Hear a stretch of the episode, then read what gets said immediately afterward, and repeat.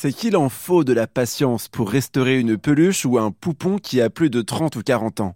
L'idée, ce n'est pas de le remettre à neuf, non, non, c'est de lui redonner une seconde jeunesse tout en gardant les traces de sa vie passée.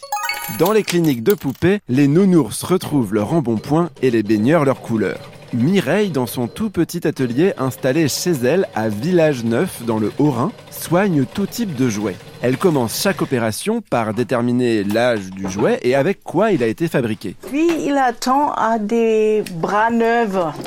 Elle a des trous dans la tête et manque des yeux. Il y a plein de maladies.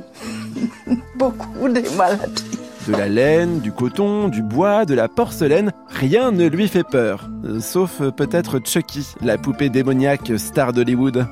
Trêve de plaisanterie, être chirurgien du jouet, c'est un travail minutieux. C'est vraiment de l'artisanat. Il ne suffit pas de remplacer la tête d'une poupée pour la réparer. Toute la complexité réside à garder intacts les souvenirs du propriétaire et à restaurer l'objet sans impacter son authenticité. On devrait ouvrir ça et c'est très difficile parce qu'il y a de rouille dedans. C'est toujours un risque que toute la tête cassera. Non, il est bien comme ça. hein? Et on va le laver un peu, hein, mon petit. Chez Sandra, à Montredon, l'Abbessionnet dans le Tarn, on peut dire que les miracles sont quotidiens. Prenez cette ours en laine de mohair par exemple. Sandra l'a aidé à retrouver ses yeux, sa truffe, ses griffes et une bouche. Elle a aussi réparé ses pattes et a procédé à un bon gros rembourrage complet.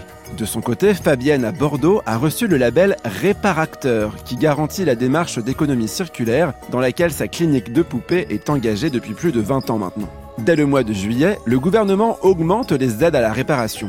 Les jouets de collection seront aussi concernés, donc n'hésitez pas à vous renseigner sur Internet ou auprès de Sandra, Mireille, Fabienne et leurs homologues.